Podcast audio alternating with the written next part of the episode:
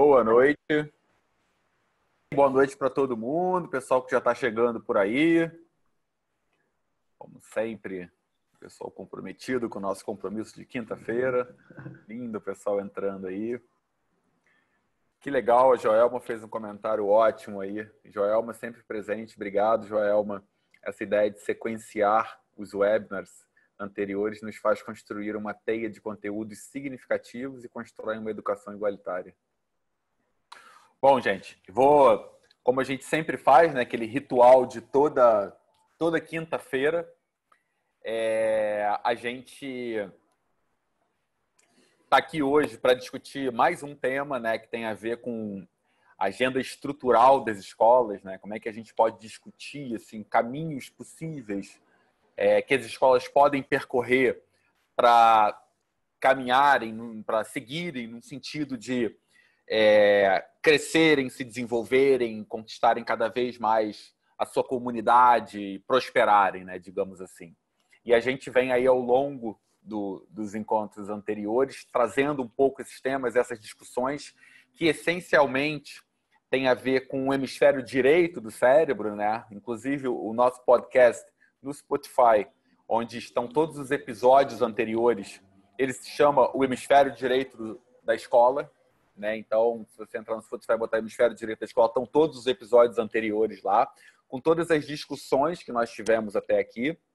Então, é. E hoje, mais um tema, um tema que a gente ainda não abordou, não discutiu, super importante, super relevante. Né? A gente ficou super empolgado aqui com a discussão da última semana, que foi uma discussão que, que aparentemente é, gerou muito engajamento de pessoas que já estão fazendo né, seus eventos, inovando nos eventos. Ao longo dessa semana, no grupo da rede, surgiram é, algumas, alguns exemplos né, de caminhos que estão sendo percorridos, enfim, de coisas que estão sendo feitas nesse sentido.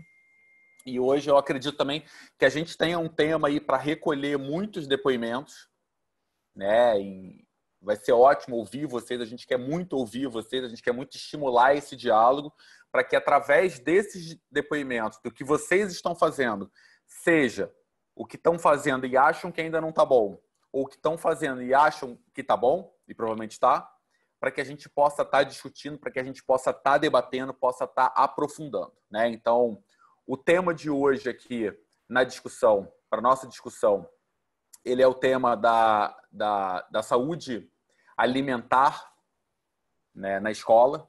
Né? Então, essencialmente, a saúde alimentar do, do conjunto de pessoas que fazem parte desse, dessa comunidade que é a escola. Né? E a gente, Pablo, vai trazer um pouco essa discussão, mas acredita muito que se você faz esse trabalho começando com, com as crianças, as crianças são grandes promotoras, digamos, de espalhar esse, esse o sucesso disso e dar os bons exemplos, né? para que a gente possa avançar em toda a comunidade nessa questão da saúde alimentar. Né? A gente ainda, o brasileiro, de uma forma geral, ele se alimenta mal. Né? E o alimentar ele não tem a ver não só com o que come, mas com uma série de outros componentes que o Pablo vai trazer aí hoje. Tá? Então, é, acho que o tema hoje vai ser bem bacana, assim, os pontos que a gente, as provocações que a gente levantou são bem interessantes. Para quem não conhece, a gente está chegando aqui pela primeira vez. Toda quinta-feira a gente tem esse webinar. A discussão continua no grupo da rede ao longo da semana.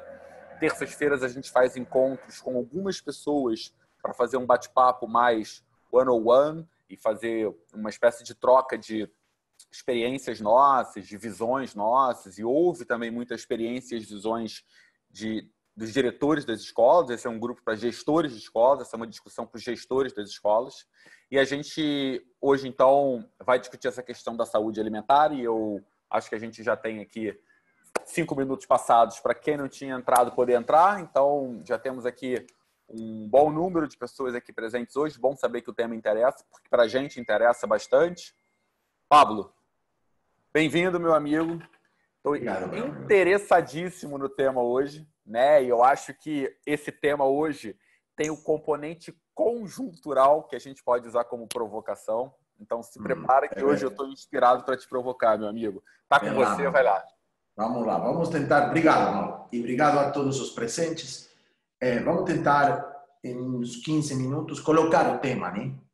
em alguma magnitude, alguma complexidade suficiente para poder ter um diálogo mais amplo sobre a questão. Eu fiz simplesmente um, uma busca na internet há uma hora para mostrar para vocês o teor do problema. Então eu encontrei quatro citas que vou ler rapidamente. Da imprensa, qualquer uma. Diz assim: a obesidade infantil já é considerada uma epidemia mundial e as, e as perspectivas não são positivas. Uma outra que diz, segundo a Organização Mundial da Saúde, número de crianças com sobrepeso e obesidade no mundo pode chegar a 75 milhões até 2025, dos quais 11,3 milhões estão no Brasil. E outra mais que diz aproximadamente no Brasil, o 33% das crianças entre 5 e 9 anos estão acima do peso. Então, minha, minha primeira reflexão é a seguinte: esse é o teor do problema, né? Essa é a magnitude do problema. Agora, agora vamos ver também a magnitude do impacto. É, eu acho que a imprensa simplifica. O maior problema da, da alimentação é, não bem construída, vamos dizer assim, não tem a ver só com o peso. Basicamente tem a ver com a saúde, né? com os impactos que a alimentação tem na saúde. A, a sequência alimentação, nutrição, saúde parece cada dia mais uma sequência óbvia, lógica e sumamente determinante. Ou seja, dito de uma maneira extrema, meio que tua saúde, ou você, em boa medida, você é o que, o que você come. E da maneira que você come e assim por diante. Então, perante essa situação de um teor social do problema, e, por outro lado, o impacto que a, a alimentação como um todo tem nas pessoas e dos, no desenvolvimento das pessoas, das crianças e dos jovens, minha primeira reflexão é a seguinte: cadê a responsabilidade da escola nisso? Ou, dito de uma maneira mais positiva, cadê a oportunidade da escola em tudo isso?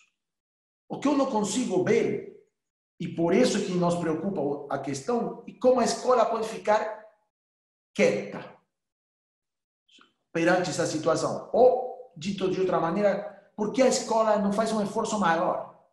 Quando eu falo da escola, não falo de uma escola, falo do sistema em que a gente mesmo está envolvido. Porque todos nós não fazemos um esforço maior por atuar, por assumir responsabilidade e produzir situações para melhorar essa situação. O desenvolvimento integral dos alunos, que me parece que é a fundamental preocupação e objetivo de uma escola, passa também por sua capacidade de se alimentar cada dia melhor. Então, por aí vai, para mim, o título da coisa. Né? Esse é o problema que temos, esse é o desafio que temos e até essa oportunidade que temos. Então, quando a gente trouxe essa questão da saúde alimentar, encontrou um tema de magnitude máxima, de prioridade máxima e de oportunidade máxima também. Legal. Legal. É, Posso continuar se você quiser. Tá bom. Antes de você continuar, eu só vou propor aqui uma, uma discussão, uma, fazer uma rápida pesquisa aqui. É, eu, eu queria perguntar aqui é, fazer duas perguntas e pedir para o pessoal ir respondendo aqui pelo próprio chat, né? Quem está é, assistindo a gente, é, que é são, são, são três são três perguntas rápidas, né? Que são se a escola de vocês tem uma cantina onde vocês vendem alimentos, é a primeira pergunta. A segunda pergunta é se vocês servem almoço para as crianças na escola. E a terceira pergunta é se vocês têm uma preocupação nutricional com a cantina e com o, e com o almoço, caso tenha um ou outro desses. Que eu acho que através dessas três perguntas a gente consegue recolher algumas informações aqui para aprofundar e aí avançar. Pode ser, Pablo? Vamos lá. Continuamos. vou colocar essas perguntas aqui no chat e vocês respondam um, dois e três, por favor, para a gente criar uma interação aqui. Bom, o segundo ponto que eu estou interessado em compartilhar com vocês é o que eu estou chamando do perímetro, né? Qual é o perímetro do problema? Porque a mim me parece que às vezes esse problema se simplifica desde o ponto de vista do perímetro. Parece que o grande problema é que comem as crianças. Então aí vai, come salgadinho, não come salgadinho, come fruta, não come fruta. Pareceria essa a grande questão. E eu acho que essa é só uma, uma parte da questão. Também muitas vezes se simplifica indo a ver quanto comem as crianças. Mas para nós, há alguns outros aspectos do problema que fazem com que o problema seja mais complexo, mais amplo, mais interessante e mais eficiente na abordagem. Primeira questão, além de que comem e quanto comem nossas crianças, nossos alunos. Que bebem nossos alunos e nossas crianças. Mas, além disso, há dois mais que ainda são mais é, interessantes para mim. Outra, como comem nossos alunos? Está muito visto, muito provado que a alimentação é produto do que você come e de como você o come. E esse o como, como, tem muito a ver com uma série de elementos tanto físicos como de ritmo, como de situação emocional e etc, etc. Então, como como tem tanta influência na minha saúde quanto o que eu como. Então, para nós é importante delimitar isso como parte do nosso objetivo. Como comem nossas crianças. E o último aspecto tem a ver com o que não comem nossas crianças. E esse não comem tem dois impactos, ou duas consequências, ou duas derivadas. Uma primeira derivada é nutricional, claramente. Quando nossos é, filhos, nossos alunos, as crianças no geral, não comem algum grupo de elementos, podem estar perdendo algum grupo nutricional. E, porém, pode ter um desbalanço nutricional a partir das limitações do escopo do que comem ou, ou a amplitude do que não come. Mas também tem muito a ver isso com o repertório cultural, com a amplitude cultural. Muitas vezes, um alimento que não é comido não tem consequência nutricional direta, mas tem consequência cultural direta. Vai deixando o aluno cada vez mais limitado culturalmente respeito do que quer dizer comer, do que quer dizer o gosto, do que quer dizer o paladar e assim por diante. Então, quando eu estou falando disso, estou falando do, do sabor da comida, da temperatura da comida, da textura da comida, do aspecto da comida. E tudo isso deveria ser incluso no repertório de alimentação dos alunos. Quanto mais amplo seja, quanto mais diverso seja, quanto mais aberto seja, provavelmente seja melhor. Então, para mim, esse, esse é o perímetro da problemática e a partir disso podemos avançar um pouco mais especificamente. Continua, Mal? Vai lá, Pablo. Eu estou recolhendo aqui as respostas, estimulando todo mundo aí a participar, é, porque eu acho que em cima das respostas tem umas perguntas que eu acho que são bem interessantes para a gente discutir aqui. Beleza, vamos lá. Há duas, dois conceitos ligados à alimentação que aparecem às vezes um pouco marginais e eu acho que a gente tem que dar um lugar central. Não tem a ver com a digestão, com o processo mesmo da digestão. Na digestão, é, há uma instância que é muito relevante e que é muito pouco observada e pouco trabalhada, que é a instância da mastigação. Né?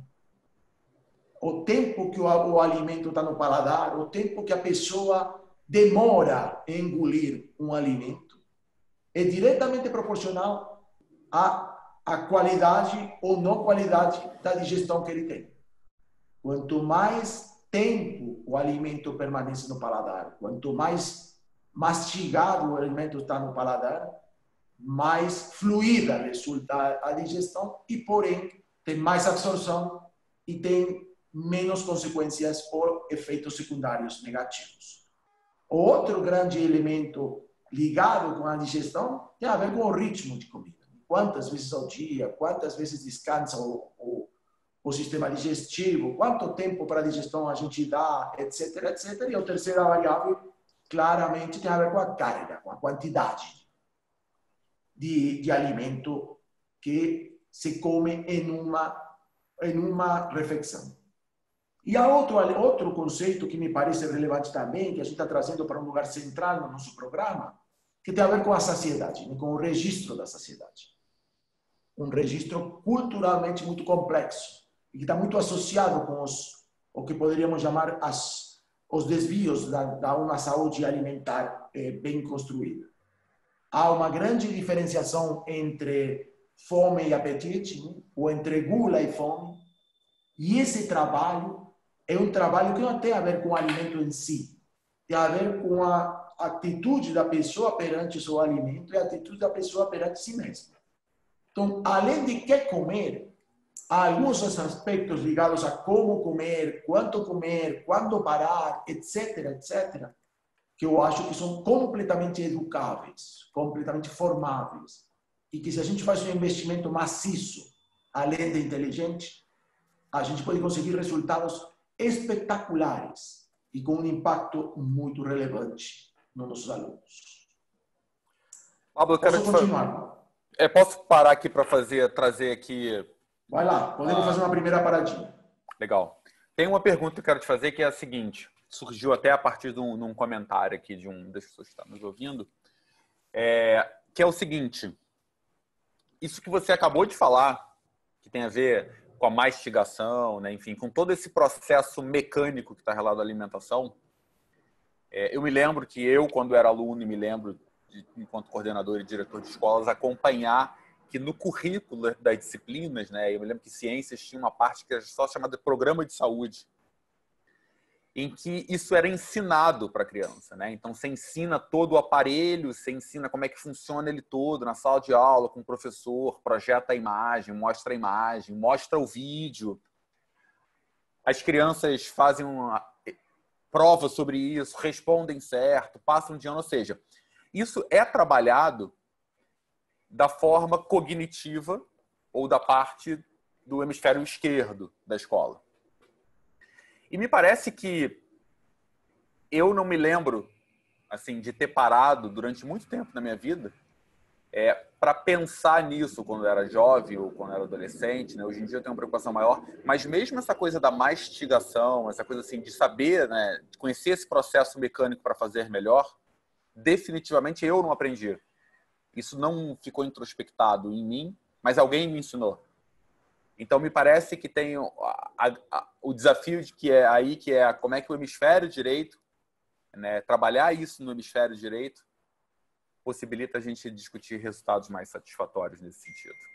Ótimo, ótimo, É, eu concordo com você. A, a gente no Vivagi vem batendo nessa tecla, né? Todo, todo aquela aquela competência que tem a ver com o hemisfério direito, ou seja, competência não cognitiva no sentido estricto da palavra cognitivo, quando ela passa pela trilha industrial do cognitivo, perde todo o valor. Perde todo o valor nutricional, vamos dizer assim, para usar a metáfora. Então, quando você converte a saúde alimentar, ou a, o desenvolvimento de uma cultura alimentar, em um conteúdo a ser transmitido em algum momento do currículo, isso fica absolutamente pasteurizado e fica transparente para os alunos. Não tem impacto nenhum, porque não, não conecta para nada com nenhuma experiência. É um dever ser absolutamente solto, que num momento da tua vida escolar alguém enunciou. Ou que estava em algum livro e você devia dar conta em alguma prova. Eu não acredito para nada nesse mecanismo de trabalho sobre competências que têm a ver com repertórios culturais e práticas e hábitos, e até convicções, valores. Então, me parece que isso é muito claro. É, cada vez que alguma inteligência emocional se converte em um conteúdo, não funciona. Cada vez que uma atitude se converte em um conteúdo, não funciona. E cada vez que uma cultura se converte em um conteúdo, não funciona. E se transmite instrucionalmente. Mas há outro elemento que também é importante que nós em Vivagi estamos trabalhando muito, além disso, de, de mudar o enfoque e a abordagem pedagógica, didática, que tem a ver com a frequência, né? Que a gente fala tanto em inglês. Você viu isso em um momento de uma série do currículo de ciências. E passou. E você sabe, tanto quanto eu e todos nós sabemos, que para construir cultura, você precisa intensidade, frequência e cotidianidade. Nenhuma cultura se constrói a partir de ter ouvido falar alguma vez isso. Vou te dar um exemplo na mesma linha, Paulo. Você conhece essas festas escolares onde todo tem um monte de estantes com comidas diferentes, né? Comida árabe, comida alemã, comida italiana, comida francesa.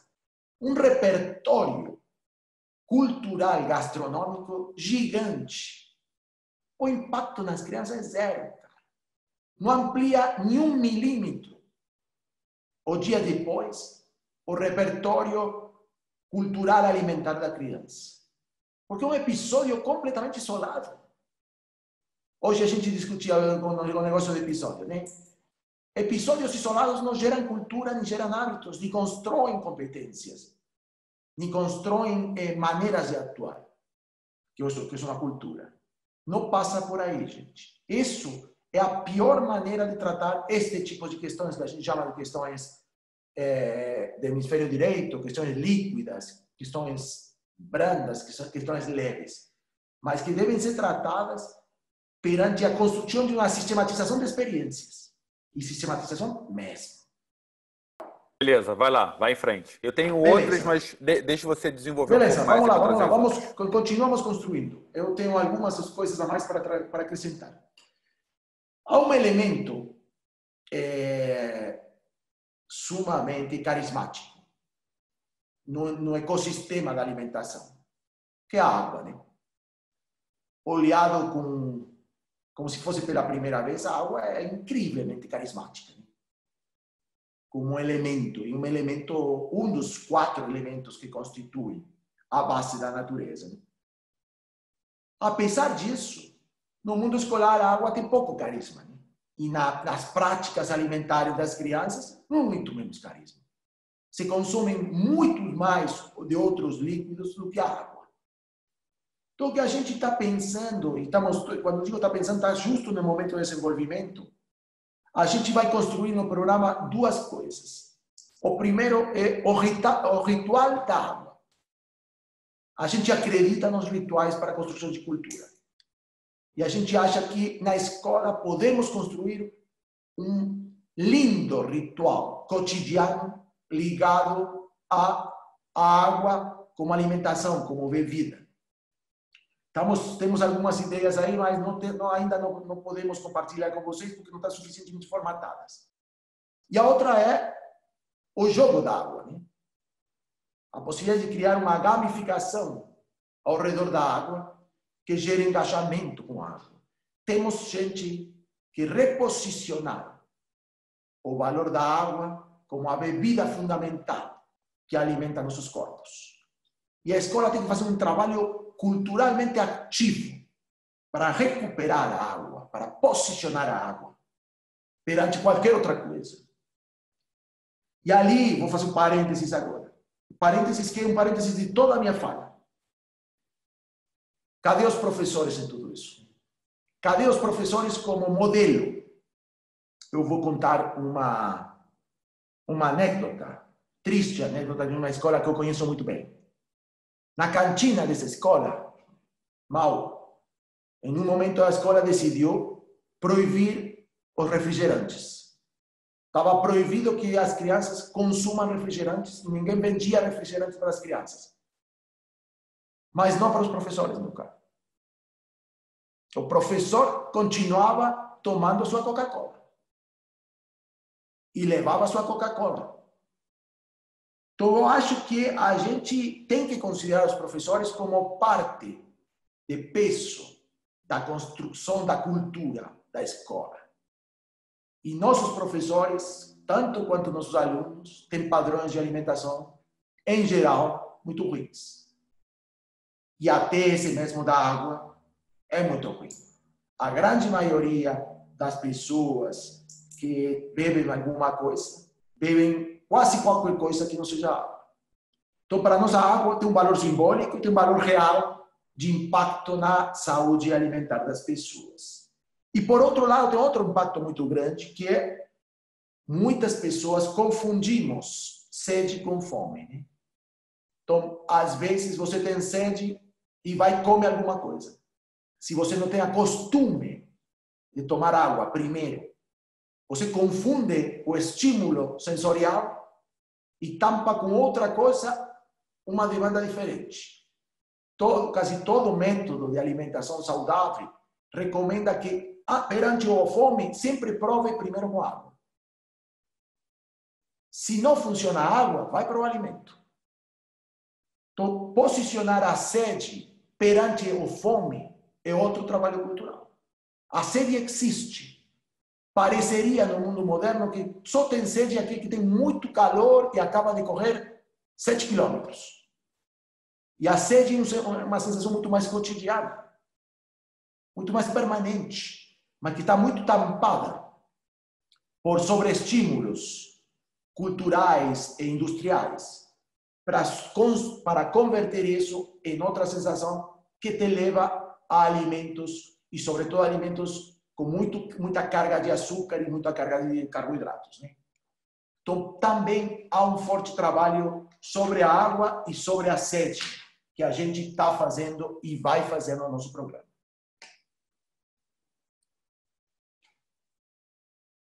O próximo ponto, Mal, se você quiser, eu passo ao próximo, ou, ou, ou posso parar aqui, tem a ver com como trabalhar isso na escola. Beleza, vai, vai aí, porque Beleza. em cima disso eu tenho duas perguntas para você. Beleza. É, a gente está tá estamos alguma coisa assim como 70% do desenvolvimento do programa terminado. Né? Então, a, a, faltam alguns detalhes, mas eu vou contar a estrutura do programa, para que vocês entendam como a gente pensa é, pousar em, com tudo isso que eu estou falando na, na dinâmica, na mecânica e nos recursos de uma escola concreta. Vou lá. O primeiro trabalho que a gente faz e isso já falamos disso quando falamos de inteligências emocionais, é começar a observar e a, do, a, a construir dados sobre o que está acontecendo na minha escola ao respeito do que estou falando. Então, o primeiro que a gente faz é sistematiza a observação, a, a coleta e a, e a, e a observação de dados, para que a gente possa dizer com clareza que está passando na minha comunidade concretamente com essas perguntas que a gente se fez. Que comem, como comem, que bebem, que não comem os alunos e os professores. Então, primeiro que nada, sistematização da observação, né? que a gente já falou disso aqui. O grande campo para observar tudo isso, claramente, está fora de sala de aula. A sala de aula não é um espaço onde as pessoas comem, então, a gente tem que começar a sistematizar nossas observações fora de sala de aula. Recreios, passeios, entrada e saída da escola e momentos híbridos do mundo escolar. Todo momento híbrido do mundo escolar tem alguém que está cuidando, está olhando para isso. Só que se a pessoa que está olhando não tem uma guia de observação e não tem uma ferramenta de coleta de observação. Então, o primeiro que a gente faz e coloca no celular dessa pessoa uma plataforma preparada para guiar a observação dessa pessoa, para que ele possa captar evidências que nos alimentem objetivamente sobre o que está acontecendo nessa comunidade. E, por outro lado, uma ferramenta que consiga coletar isso de fato de uma maneira eficiente. Carrega no celular quando observa um tipo de conduta, por exemplo. E a gente forma essas pessoas, prepara essas pessoas para fazerem esse trabalho. Então, a gente um módulo de formação para convertir o cuidador do pátio, o cuidador da, do, do almoço, em um observador, além de cuidar. E esse cara começa a alimentar nossa plataforma. Além disso, temos outras, outros dados a serem coletados que nos permitem construir um diagnóstico, uma rúbrica inicial do trabalho na cantina, que a maioria das escolas tem, eu espero que isso se reflita nas perguntas que você fez, mal, é, temos duas coisas a observar, ou a coletar. O primeiro é que oferece a cantina e como oferece a cantina. Que tem exibição, que não tem exibição, que tem na frente, que tem por trás, etc. E o próprio cardápio de oferta da cantina. E a outro dado é como consumem os alunos esse cardápio. Quais são os alimentos mais comprados, etc, etc. Esses dados também são coletados e jogados na plataforma. Então a gente já tem coleta de dados de observação e coleta de dados de padrões se manifestando na cantina. Depois a gente tem também a possibilidade de observar os lanches que os meninos trazem de casa. Isso pode ser feito por meio de observação ou pode ser feito por meio de uma pergunta, simplesmente o que você está comendo ou o que você está bebendo. Ou mesmo do almoço. Então, se a gente consegue durante um tempo que a gente estimula, estipula em 30 dias como processo inicial. Você coloca todas essas pessoas em todos esses momentos a coletarem todos os dados e joga isso na plataforma do Vivagy. A gente tem preparado um algoritmo que processa tudo isso e nos devolve uma foto cientificamente estruturada de como essa comunidade está perante alguns padrões e alguns eixos fundamentais do que a gente entende por saúde alimentar. Então, o ponto de partida é gigante, gente. Nunca tivemos isso.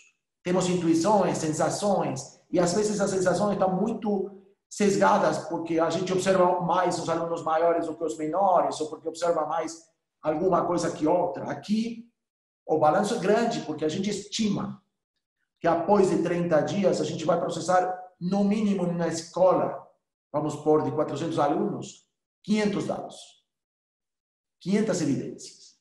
Com 500 evidências como base, você constrói um diagnóstico muito sustentável, muito representativo, muestralmente, dessa comunidade. E tudo isso fora de sala de aula. Tudo isso na vida institucional, até na porta, na, na na, na calçada da escola, aí também tem um monte de manifestações muito fortes e muito espontâneas de práticas alimentares. Então, esse é o primeiro movimento. E depois tem um segundo movimento, a gente se move por ondas, né? a gente já falou disso. Uma onda é o diagnóstico, a segunda onda é a intervenção. E elas são cíclicas. Então, após o diagnóstico, junto com a escola, com o embaixador da escola, com o gestor da escola, nós fazemos uma, um balanço. Essa foto, vamos intervir? Não vamos intervir? Com que grau de profundidade vamos intervir? Sobre que eixos vamos intervir? Qual é o primeiro? Qual é o segundo? Qual é o terceiro? Esse diagnóstico, além de um próprio algoritmo de, de análise, pode ser comparado com a média das outras escolas do Vivadia e assim por diante. Então, tem, tem vários contextos de avaliação. E aí começam as, as intervenções. Há muitas tipologias de intervenções que Vivadia estabelece para o programa de saúde alimentar. Vou dar alguns exemplos, para não entrar em muito detalhe aqui. Algumas intervenções têm a ver com o marco regulatório que a escola estabelece do que pode ser comido, não pode ser comido, quando pode ser comido, quando não pode ser comido, o que pode ser oferecido ou não oferecido na cantina. Vamos dizer em termos mais estruturais, a gente pode mudar a lei. Fazê-la, afunilá-la e fechá-la ou abri-la. Mas pode alterar as regras do jogo. Toda sexta-feira está proibido que chegue, mandem de casa eh, salgadinhos. Tem que mandar fruta. Isso seria uma lei nova. Ou a cantina não pode vender refrigerantes, outra lei. Ou, pelo contrário, pode vender refrigerantes. E assim por diante. Ou seja, uma análise e uma intervenção, concretamente uma intervenção, no nível da lei. Outra tem a ver com uma intervenção no nível do estímulo. Que é o que está estimulado pela cantina e pelo próprio discurso da escola a ser consumido. Qual é a mensagem, a mensagem subliminal dessa cantina sobre que eu posso comprar ali? E isso pode ser modificado. Podemos colocar fotos de alimentos novos, podemos trazer para frente alguns alimentos e levar para trás outros, podemos mudar o cheiro que sai da cantina, etc, etc. Podemos fazer uma série de intervenções nos estímulos que a cantina faz e o próprio discurso que a escola tem, tanto seja no site quanto nas paredes da escola. Também podemos é, redefinir alguns rituais e símbolos da escola, que afetam a alimentação, obviamente. Ou podemos fazer um repertório grande de atividades focais, de intervenções focais. Vou dar alguns exemplos de intervenções focais. Podemos, vamos imaginar que a gente trabalhou sobre o coletivo das crianças de Fundiu, segundo a quinto ano, que estão juntas em um recreio, etc, etc.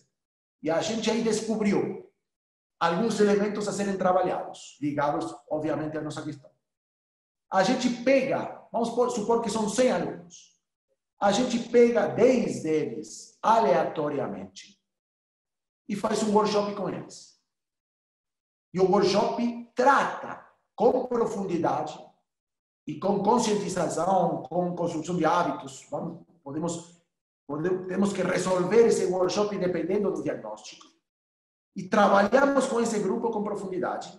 E quando esse grupo volta a se inserir no grupo grande, esperamos o efeito de contaminação. Se o 10% dos alunos passou por um workshop, esse 10% pode contaminar aos outros e aos poucos mudar padrões, culturas, condutas, valores, crenças. Outro, outra atividade focal, claramente um debate. Esse debate pode acontecer em uma aula, com algum professor, poderia acontecer em uma assembleia estudantil, poderia acontecer em uma reunião de pais, poderia acontecer em vários lugares. Outro pode ser disponibilizar informação. Por exemplo, usar as paredes da escola para informar ter duas semanas onde intensivamente a escola, por meio das suas paredes, informa sobre que, que, qual é o impacto da alimentação na saúde e assim por diante. Podemos fazer jogos ligados com isso, podemos tematizar um evento com alimentação e podemos também trabalhar a família. Não vou entrar agora no capítulo família, todos os que nos conhecem de Vivati sabem quanto a gente gosta e está desenvolvendo a família. Mas se entro na família hoje com alimentação, não vou sair mais, não vai dar o tempo. Então, saiba todo mundo que a família é um capítulo enorme a ser tratado nessa questão da alimentação. E vou fechar esse bloco mal e vou te devolver a palavra. Legal, obrigado, Pablo. Se eu consigo é... mostrar. Não, só para fechar. Ah, desculpa, vai lá, vai lá, vai lá. É, um minuto. Se vocês vão percebendo no meu discurso, eu não tenho um solo uma sola, uma linha de ação só. O que a gente está tentando fazer, e Vivadi sempre faz assim, são anéis convergentes, envolventes. A gente vai criando anéis sobre anéis que vão criando uma densidade atmosférica diferente sobre essa questão. E essa densidade atmosférica crescente, progressiva, vai mexendo na estruturação cultural dessa comunidade perante essa questão. E essa é estratégia fundamental do FIFAG. Nenhuma ação, ação pontual vai ter a mesma capacidade de impacto que todas elas juntas, atuando no síncrono, para criar cultura e modificar o que a gente chama atmosfera da escola respeito dessa variável cultural. Mal, agora sim. Beleza. É, bom, eu fiz aqui três perguntas, né? Aliás, antes de eu falar aqui das perguntas, eu, eu, queria contar uma pequena história aqui também e te ouvir um pouco em relação a isso. Que é o seguinte, o, o meu filho, ele estuda numa escola que é integral, né? Então ele chega sete e meia da manhã e sai quatro e vinte da tarde todos os dias. E a escola faz, oferece, a escola oferece três refeições: um lanche pela manhã, um almoço, um lanche pela tarde. E recentemente ele chegou em casa e falou assim: pai, ele já andava meio chateado porque na hora do almoço, a escola tradicionalmente oferecia depois do. tem o buffet, né? Depois do buffet tinha umas torradinhas. E eles adoravam pegar as torradinhas e colocar azeite. E muitas crianças, é, ao invés de almoçarem, comiam só torrada com azeite. E aí o que que tradicionalmente a escola faz quando tem alguma coisa errada acontecendo? Ela proíbe, né? Então, proibiram, tiraram a torrada e o azeite e pararam de comer aquilo. É, agora, recentemente, quer dizer, recentemente, isso foi no final do ano passado, né? Porque perdi um pouco a noção do que é recente na escola. É, o lanche que ele gostava de comer era o misto quente, o famoso mistão da escola. E aí ele falou, pai, eu não vou mais lanchar. Quê? Porque o mistão foi proibido, porque a nutricionista da escola explicou que presunto é embutido, e embutido não é saudável. Resultado, ele mais quatro amigos não comem mais, porque eles comiam o misto. Né? E aí, em cima dessa história, minha pergunta é se esse caminho da proibição da venda, da oferta, do que não faz bem, e aí tem uma lista, né? Presunto, por exemplo, é uma coisa que eu nunca imaginei que fosse entrar na lista, mas entrou porque é embutido. Tem uma lista. Né? Tem gente, inclusive, que proíbe a carne, que acha que a carne é uma coisa que faz mal. Se a proibição daquilo que é ofertado é o caminho para que você consiga, de fato, educar é, em termos de saúde alimentar a criança? Bom, a, a resposta tem vários, para mim, vários níveis, né? vários planos. No plano mais psicológico geral, a gente sabe que a proibição só gera desejo. Né? É, é, é muito óbvio isso. Ela consegue dar carisma ao proibido, no lugar de fazer o contrário, que é tirar carisma do proibido. Mas, por outro lado, para mim é um problema maior, porque se eu conseguir me explicar bem, a questão da saúde alimentar não passa por você proibir ou habilitar um alimento isoladamente. Passa por um conjunto de, de práticas, um conjunto de alimentos, um conjunto de ritmos, um conjunto de momentos e cerimoniais que criam um ecossistema alimentar.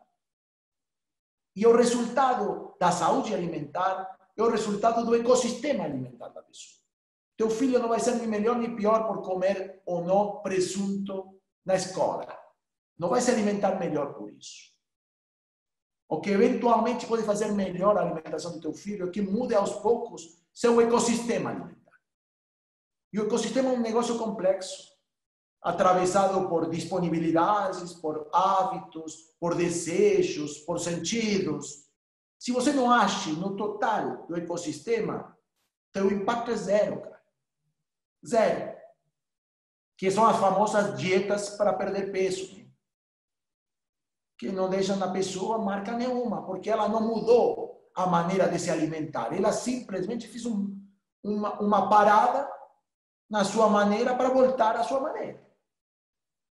Então, a mim me parece que o que a gente tem que fazer é mostrar a amplitude, a complexidade e a, a o, o teor cultural que tem o ecossistema alimentar. E esse ecossistema tem que ser tratado integralmente, ecossistemicamente, e não passa por provisões e habilitações pontuais e morais. Passa por ir conduzindo os alunos e a, a, a comunidade toda em um caminho de, de consciência cultural de que quer se alimentar melhor e de práticas alimentares melhores. E muitas vezes, mesmo contratar a figura da nutricionista, né, acaba sendo um investimento que vai por água abaixo por causa disso, né? Porque a nutricionista é, ela faz bem esse trabalho de organizar um, simplesmente um cardápio que serve simplesmente para a criança decidir se vai comer ou se não vai comer, né? Então, é, poucas vezes é um cardápio que envolve todo um ecossistema aí de criação de uma cultura que possibilite você estimular a criança a comer melhor, que eu acho que é o grande ponto, né? O estímulo a comer melhor é, ele deve passar da, pela ordem do, do, do, desejo, da curiosidade, da criatividade, e não da ordem do comando instrucional do tipo isso pode, isso não pode, é isso hoje aí. tem isso, experimente. Né? Eu acho que esse é um ponto importante. É Depois eu quero desenvolver, vou deixar você continuar aqui. Legal. É, eu tenho poucas coisas a mais e posso fechar aí para você já administrar o tempo com o papo final. É, é tá rápido. Tá Vai lá. É, para mim é muito importante dizer que, que o, o principal indicador que move esse programa tem pouco a ver com o peso né, da pessoa. Não é o peso e muito menos o peso no sentido estético da palavra, o que nos interessa. A gente quer saúde, quer energia, quer autoestima, quer força, quer levedade. Todos os atributos de um corpo que está confortável com si mesmo, que está leve com si mesmo, que proporciona à pessoa o que ela precisa dele. O corpo é um veículo, vamos dizer assim, para a pessoa se manifestar e para a pessoa se desenvolver. Ele não pode ser um obstáculo. E se a gente tem um corpo com baixo nível de energia, com, é, com uma carga extrema, com baixa força, produz autoestima negativa, etc, etc, e tudo isso acaba repercutindo na pessoa e fazendo essa pessoa mais limitada do que pode ser. Então, para nós, a saúde alimentar é uma vertente de um ecossistema integral que faz a pessoa ter maior capacidade de desenvolvimento. Então, esse, esse, esse elemento que poderíamos chamar a fisiologia da pessoa depende muito da sua saúde alimentar, da sua capacidade alimentar. Então, a gente trabalha a causa para ter uma consequência que potencie a pessoa integralmente. E tudo isso tem muito a ver com o hemisfério direito. Muito a ver. Segunda questão, a gente deu. É, a gente não chegou ainda a uma, a uma solução do nome do programa, nem porque poderia ser saúde alimentar, poderia ser saúde nutricional, poderia ser aprender a comer, comer melhor, saber comer, saber se alimentar, a alimentação. Eu não estou muito preocupado agora com o nome, sim mostrar para vocês que todos esses nomes são possíveis e que, na verdade, o programa conversa com todas essas questões. É nutricional? É, mas não é só nutricional. É, é, é saúde? É, mas também é cultura. Então, a gente tem que buscar um nome suficientemente amplo que permita por todos esses registros dentro da estruturação do programa, para não ficar simplesmente proibindo o embutido, né?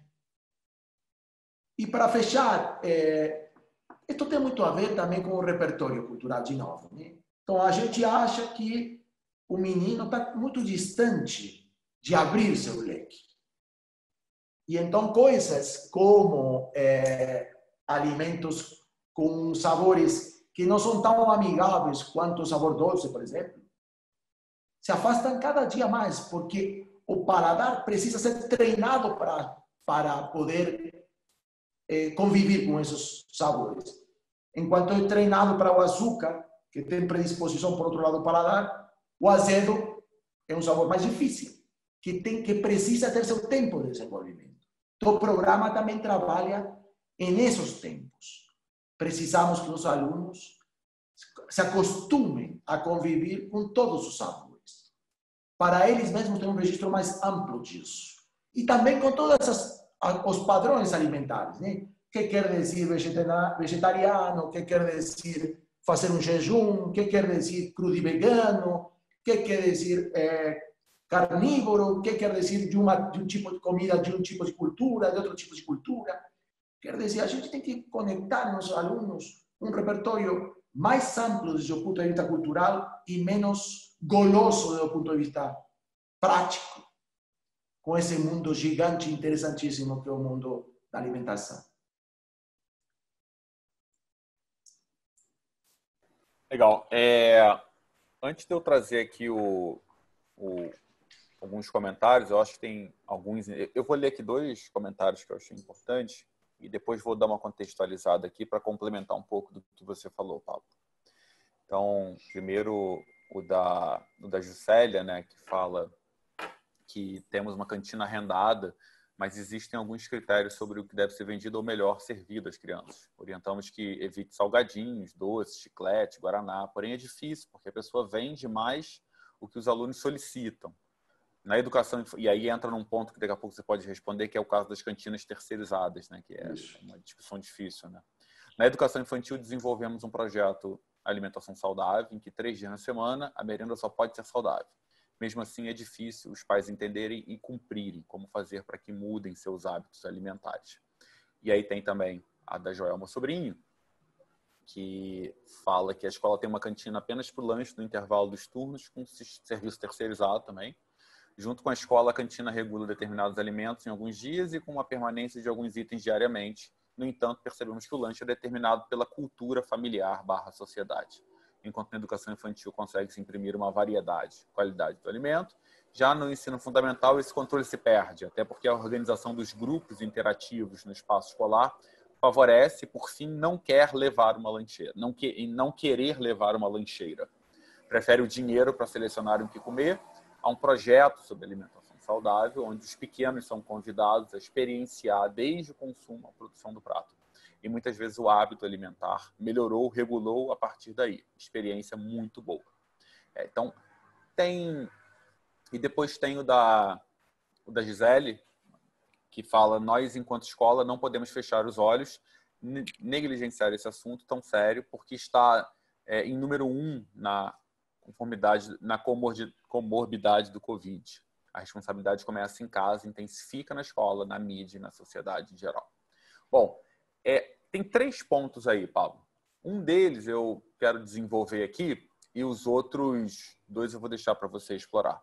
Um é cantinas terceirizadas, o outro é a importância né, e a melhor forma de desenvolver esses projetos, né, que muitas escolas desenvolvem esse tipo de projeto voltado para melhor alimentação das crianças.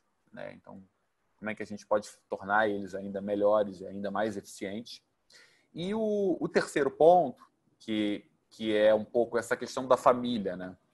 Não sei se é, o pessoal que está assistindo aqui hoje assistiu uh, o último que nós fizemos, que tinha a ver com cultura de estudo, né? E eu enxergo muito aqui um processo muito semelhante ao da cultura de estudo que nós tratamos no último webinar, Paulo.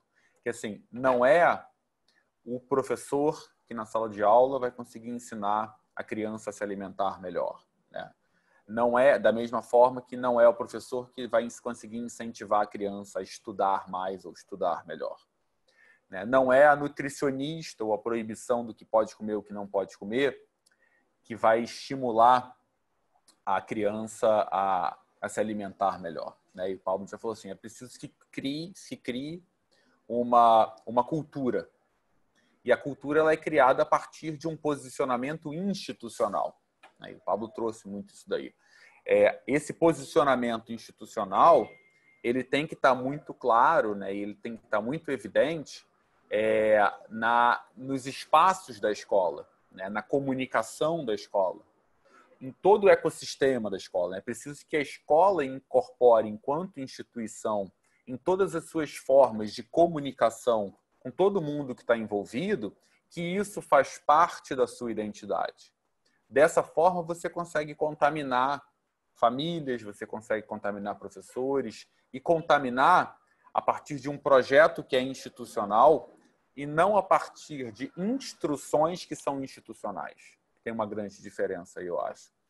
E nesse sentido, quando a gente desenhou, né, e falando aqui um pouquinho sobre o desenho do produto, você falou, Pablo, quando a gente pensou no desenho do produto, né, como é que a gente consegue estar tá junto com as escolas desenvolvendo um programa de saúde alimentar eficiente, a gente pensou justamente nisso. Como é que a gente cria esse ecossistema? Então era preciso que houvesse ativação de alguns territórios, né? obviamente o da cantina, do refeitório e o do, refeitório onde é servido o almoço são os mais óbvios, mas tem outros territórios, né? tem o espaço é, de transição, tem o espaço das excursões, tem o espaço das, dos eventos escolares, enfim, tem vários territórios que precisam também estar sempre nessa preocupação para mostrar que esse é um posicionamento institucional.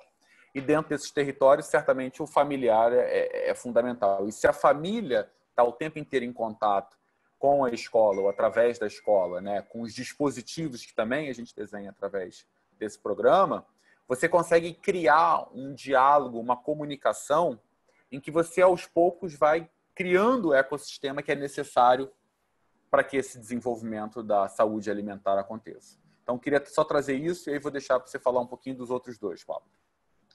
Beleza, bom, muito bom, eu concordo com a tua posição. É, eu queria fazer alguma reflexão sobre, primeiro, a cantina terceirizada, isso aparece, né? E minha reflexão seria um pouco ampla, no sentido de sempre há alguns elementos que são obstáculos. Claramente, o cara que está alugando o espaço da cantina não está muito interessado com é, acompanhar o projeto da escola, senão com oferecer o que mais é comprado pelos alunos. Eu entendo isso. Mas também eu diria que se a gente conseguir captar três alunos a mais, porque a gente oferece um programa de saúde alimentar que a comunidade acredita nele, já paga o aluguel da cantina. E não precisa ter um cara que te pague um aluguel e te coloque condições que vão em contra do que a escola acredita. Dito de outra maneira, você pode terceirizar o que quiser dentro da escola, mas não pode terceirizar para alguém cujo objetivo se desalinhe com teus objetivos. Porque a cantina faz parte, faz parte da instituição. Que você me diga que o pipoqueiro que está na porta, do lado de fora da escola, oferece salgadinho, é, está mais difícil. Mas a pessoa que está dentro da escola faz parte da mensagem da escola. Faz parte do, do conjunto de valores que a escola está propondo para a sua comunidade. Você precisa alinhar. Não tem jeito. Será com algum custo, será com algum custo transitório, mas precisamos a cantina como ferramenta de intervenção nesse ecossistema que Maurício falava. E o problema da família é sempre um problema eterno, né, que volta. A família é causa ou consequência do que a gente faz na escola. Eu acho que a melhor maneira de pensar isso é que ela não é nem causa nem consequência exclusivamente. Quer dizer, não é verdade que o aluno será sempre o que será a partir do que a família define e a escola tem pouco a fazer? Isso não é verdade. E o contrário também não é verdade. Não é que se a gente faz uma coisa na escola, transformará até a família. A família e a, e a escola são dois referentes de muito peso para os alunos. Mas a gente tem que, que confiar em que a escola, como referente, é criador de cultura nos alunos. Ainda ele encontre em casa alguma contracultura. Eu acredito no, fator, no valor contaminante positivo do aluno na cultura de casa a partir de um bom trabalho na escola. Acredito nessa força do aluno mudando a cultura da família. E, por outro lado, também o programa prevê algum trabalho direto com a família. Que haverá famílias que aceitem melhor e outras que aceitem pior, porque, naturalmente, não toda família aceita que a escola eduque a família aceita que, que eduque eventualmente o filho. Algumas famílias que aceitam e assistem a convocatórias da escola e outras que não estão nem aí. Mas a gente tem que fazer a tentativa. E se a gente vai ganhando aos poucos algumas famílias, dando força aos alunos em suas convicções, em suas práticas, em seus hábitos, provavelmente, não de um dia para outro, esse não é um programa de impacto rápido, é um programa de impacto lento, mas de um impacto não reversível, quer dizer, se, se a gente conseguir impactar, provavelmente esse impacto seja sustentável. Então a gente precisa investir, ainda com um retorno lento. Volto a dizer, como a gente fala da cultura de estudo. Né? Legal. Obrigado, Paulo. Bom, é, não tem mais perguntas. É, fechamos hoje pontualmente no nosso horário. Estamos cada vez mais pontuais, meu amigo. É, pro, profunda a discussão aqui hoje, super interessante. É, a Pati da Evolutiva traz para a gente, vamos contaminar a Evolutiva. Pati, a gente está também super animado com essa contaminação da Evolutiva. A gente está vai trazer você aqui em breve para contar como é que foram os resultados da aplicação do programa de saúde alimentar na sua escola, para você ser a primeira pessoa a testemunhar aí o funcionamento disso e os resultados disso. Né? A gente tem uma preocupação muito grande com o resultado, né? e não em fazer porque tem que ser feito, mas fazer, medir, mostrar o resultado e, e mostrar e, e usar esse resultado para construir uma cultura escolar, uma comunicação com a comunidade cada vez maior e mais próxima. Tá? É, vou encerrar aqui também com a fala do Fabrício, é, boa noite, Fabrício. Ele fala: boa noite, sou personal chefe, trabalho com terceirização de alimentação infantil com escolas parceiras. Fui convidado a assistir esse debate por uma delas. Acredito e defendo que a boa alimentação é um dos pilares para uma boa capacitação intelectual e educacional de nossa criança. A família é importantíssima nessa construção. Legal, Fabrício. Eu acho que você traz aí um ponto super relevante, né? Que é a importância, né? A gente vem falando insistentemente, né? quando a gente lançou o Vadir, falou assim, a importância do desenvolvimento do hemisfério direito está justamente no impacto que ele tem no desenvolvimento do esquerdo. Né? Então, assim, o desenvolvimento do direito ele melhora instantaneamente o desenvolvimento do esquerdo. Em outras palavras, o resultado na parte não cognitiva que tanto alegra as escolas, as escolas a divulgarem, principalmente resultados acadêmicos, ele tem uma relação direta com esse hemisfério direito. E a gente vem tratando muito desse assunto do hemisfério direito. Hoje só mais um, mas certamente o de hoje tem uma influência direta sobre a capacitação intelectual. E a família é a discussão que a gente aprofundou aqui, que o Pablo disse. Se a gente fosse mais à frente, seria mais meia hora de discussão aqui. Bom, quero agradecer a presença de todo mundo, é, agradecer a participação de todo mundo. É, foi uma discussão rica, o chat hoje está cheio. Depois vou parar para recolher aqui algumas coisas do chat para poder dar uma estudada aqui. É, a gente vai adorar continuar essa discussão no grupo da rede. É, caso tenham alguma dúvida, queiram aprofundar, podem procurar a gente também. Me procura no privado através do WhatsApp, eu procuro o Pablo, eu procuro o Francisco, que a gente vai ter o maior prazer em falar mais, em falar mais sobre isso, tá? Na semana que vem, quinta-feira, temos nosso próximo webinar e ao longo da semana toda a discussão que acontece na nossa rede. Pablo, obrigado, meu amigo. Foi brilhante obrigado, mais uma obrigado vez. Obrigado a todos também e boa noite para todo mundo. Obrigado a todo mundo e uma boa noite.